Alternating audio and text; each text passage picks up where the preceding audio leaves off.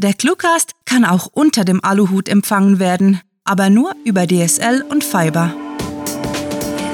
Willkommen zum Cluecast, wo Kurzgeschichten zum Hörerlebnis werden.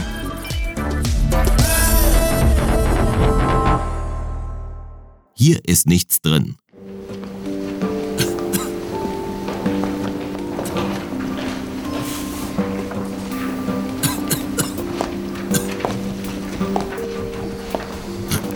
Ich arbeite seit 1985 für die Firma des Angeklagten. Beantworte ich die Frage und schaue mich im vollen Saal um. Sogar die Presse ist da. Es war also gut, dass ich gestern noch beim Friseur war. Vielen Dank. Sie müssen übrigens nicht so dicht ins Mikrofon sprechen. Der Staatsanwalt sieht nicht so aus, wie ich mir einen Staatsanwalt vorgestellt habe. Er ist viel kleiner und so schrecklich schrumpelig um die Augen. Aber immerhin stimmt das mit der resoluten Manier. Damit kann ich leben. Oh, äh, Entschuldigung. Dann lehne ich mich zögerlich auf dem gepolsterten Holzstuhl zurück. Das wusste ich nicht. Keine Sorge, das passiert oft, beginnt der Staatsanwalt. Gaukelt mir eine freundschaftliche Gesinnung vor. Es klappt. Ich kann ihn besser leiden als vorher.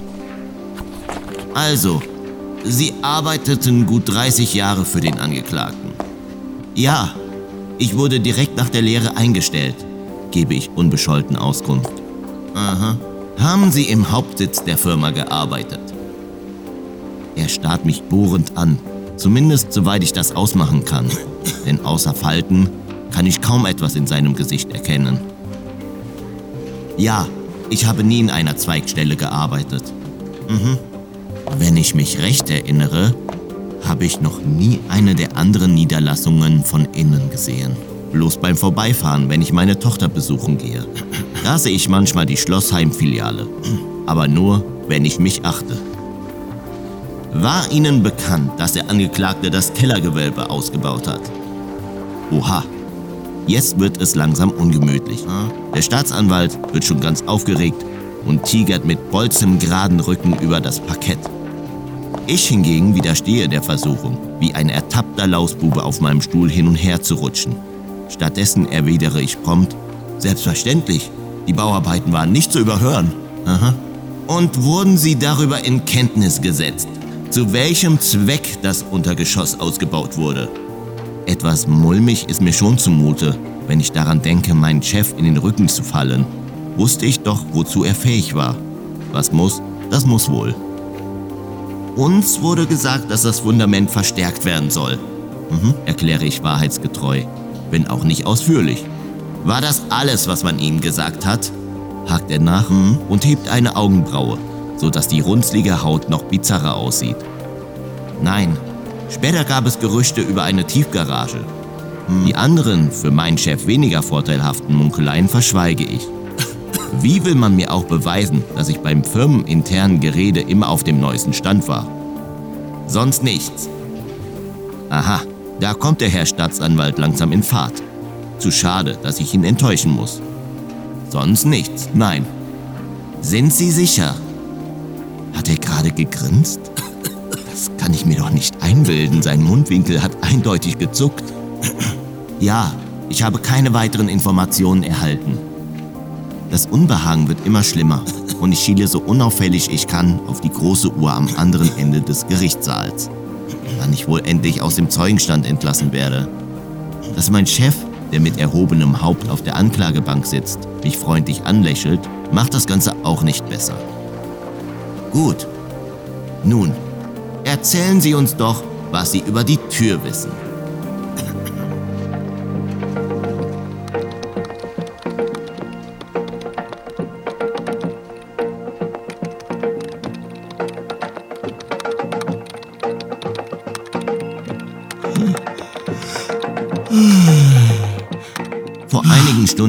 Ständige Baulärm aufgehört. Einfach so. Mitten am Tag war es plötzlich still geworden.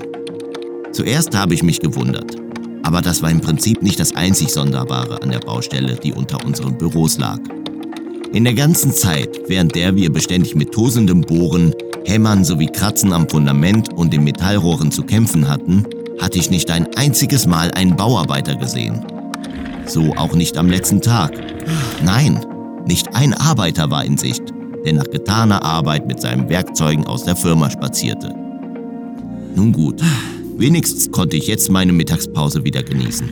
Überlegte ich so halb motiviert, packte meinen Aktenordner weg und schlenderte dann in die anonyme Atmosphäre des Flurs hinaus.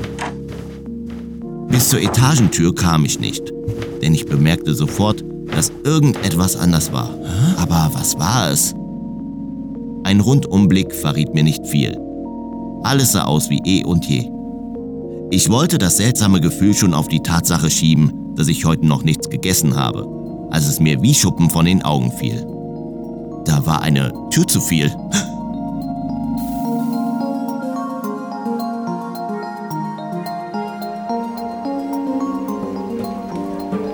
Gut. Nun, erzählen Sie uns doch, was Sie über die Tür wissen. Welche Tür? Versuche ich das Unvermeidliche hinzuziehen, bemerke aber sofort am wippenden Gang des Staatsanwalts, dass ich keine Chance hatte.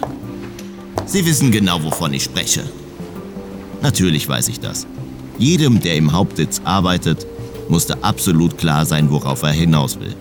Wieso zum Teufel also muss ich hier sitzen, statt irgendeines anderen Trottels? naja, vermutlich weil ich einer der wenigen bin, die noch übrig sind. Nun, allein auf meinem Stockwerk hat es über 50 Türen. Ziehe ich die Befragung weiter unnötig in die Länge, ehe ich erneut zu meinem Chef linse. Dieser sitzt gelassen, scheinbar unberührt von dem ganzen Tamtam um seine Tür da und faltet ein Papierstück in immer kleiner werdende Dreiecke. So etwas Abgebrühtes habe ich noch nie gesehen. Wollen Sie uns zum Narren halten? Ein Raunen geht durch den Saal und die Brust des Staatsanwalts schwillt sichtlich an vor lauter Schadenfreude.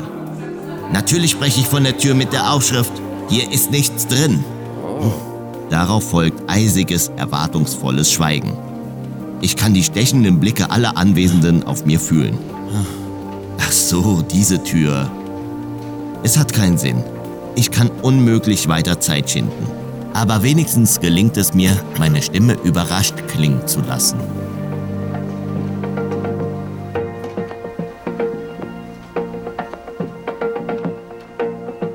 Da war eine Tür zu viel.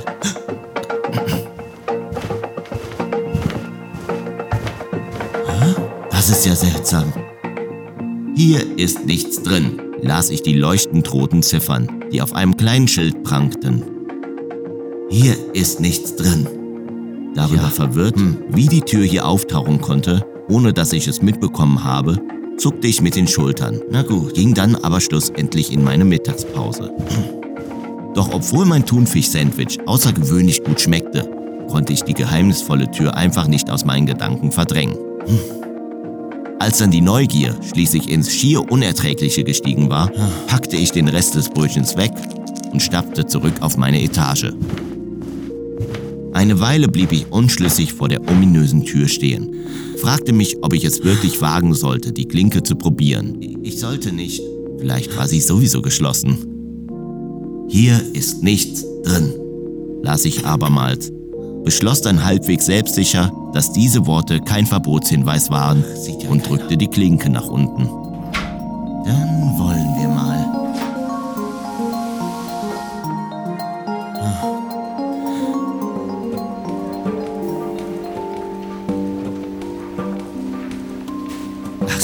diese Tür. Haben Sie diese Tür jemals geöffnet? wollte der Staatsanwalt, der mir nun gar nicht mehr schmächtig vorkam, wissen. Sind Sie je in den Raum dahinter getreten? Das ist eine Fangfrage, ganz klar. Er will mich testen, herausfinden, ob ich die Tür wirklich kenne. Nein, ich bin nie in den Raum gegangen, beantwortete ich die Hälfte seiner Frage, die ohnehin selbsterklärend ist. Ich glaube Ihnen, beginnt er und schmunzelt so, dass seine Augen komplett in seinen Runzeln verschwinden. Wissen Sie auch wieso? weil ich eine ehrliche Ausstrahlung habe? Ich hoffe auf Gelächter. Wenigstens ein belustigtes Raunen, das die Stimmung etwas auflockert. Kein Mucks. Weder vom Anwalt noch von den zahlreichen Privatpersonen im Saal, die das Verfahren mit großem Interesse verfolgen. Jetzt hören Sie schon auf, hier Zeit zu schinden, donnert der Staatsanwalt ungehalten. Wieder blicke ich zu meinem Chef. Er sieht nicht hin, scheint komplett von seinem gefalteten Papier vereinnahmt zu sein. Gleichgültig, entspannt wirkt er, so als wäre er sich meinem Schweigen absolut sicher. Das macht mich wütend. So wütend sogar, dass ich in diesem Moment beschließe, das einzig Richtige zu tun. Selbst wenn es mich meine Existenz kosten würde. Und das auf mehr als bloß eine Weise. Sie glauben mir, Herr Staatsanwalt, beginne ich mit fester Stimme. Weil ich hier nicht säße, wäre ich in den Raum gegangen. Hm? Könnten Sie diese Theorie für die anderen Anwesenden erläutern? Der kleine faltige Mann kann seinen Triumph schon riechen. Seine Siegessicherheit muss vom anderen Ende des Saals zu erspähen sein.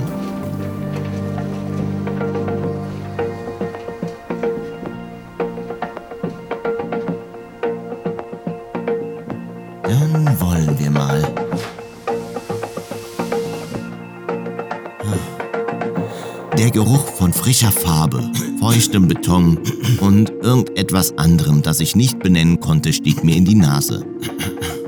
Der Raum war stockfinster, aber nicht die Art von Finster, die man erwartet, wenn die Jalousien geschlossen waren, sondern diejenige, die ich bisher bloß einmal erlebt hatte.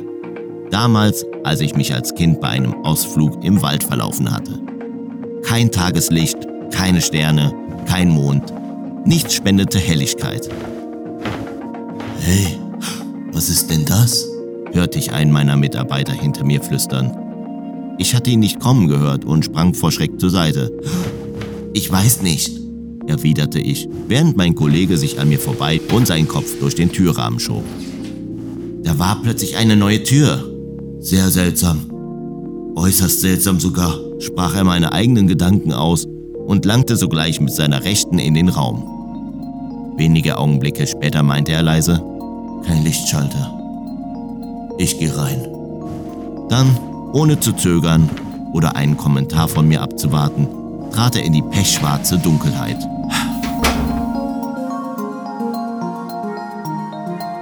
Weil ich hier nicht säße, wäre ich in den Raum gegangen. Hm? Könnten Sie diese Theorie für die anderen Anwesenden erläutern? Ja, kann ich. Mir wird schlecht. So richtig kotzübel. Würden die Geschworenen meine Geschichte glauben oder mich für verrückt halten und wie würde mein Chef auf diesen Verrat reagieren? Jeder, der in den Raum gegangen war, kam nie wieder heraus. Wie meinen Sie das? triezt mich der Staatsanwalt mit einem fiesen Grinsen auf den schmalen Lippen. Er kennt die Antwort auf seine Frage. Trotzdem zwingt er mich, das Unaussprechliche auszusprechen.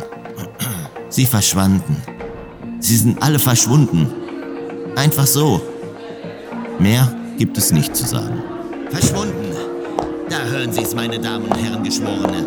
Sie sind alle verschwunden. Der Angeklagte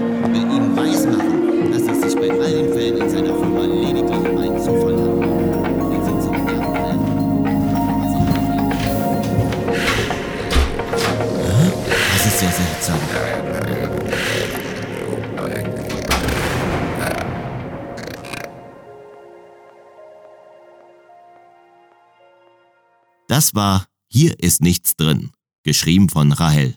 Für euch gelesen hat David Rom. Diese Kurzgeschichte wurde nach einer Titelvorgabe verfasst. Wenn euch diese Hörgeschichte gefallen hat, dann besucht uns auf cluewriting.de, wo ihr ganz einfach zu unseren Social-Media-Auftritten findet, damit ihr nicht nur unseren Content, sondern ebenfalls die Menschen dahinter auf Twitter, Facebook und Instagram kennenlernt. Unsere Hörgeschichten könnt ihr übrigens ganz bequem auf Spotify, iTunes, YouTube, Stitcher, TuneIn und selbstverständlich auf unserer Seite abonnieren. Euch gefällt unsere Arbeit und ihr möchtet eure Freude mit uns teilen? Dann schaut auf patreon.com slash cluewriting vorbei und unterstützt unser Projekt mit einer Kleinigkeit. Damit werdet ihr zu den Grandiotasten, die wir mit literarischen Rewards wie exklusiven Kurzgeschichten und der Möglichkeit, als Gastautor bei uns aufzutreten, beschenken. Apropos Grandiotasten, was wäre der Cluecast ohne seine Stimmen? Auf unserer Seite entdeckt ihr sie alle, also Besucht diese Helden des Cluecast auf cluewriting.de slash cluecaster und vergesst nicht, dem Echo ihrer Stimmen zu folgen. Das war es für diese Folge und wir verabschieden uns mit dem Cluecaster-Kampfschrei.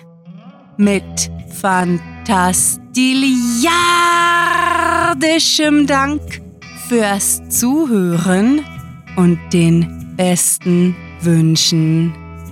Eure Cluecaster.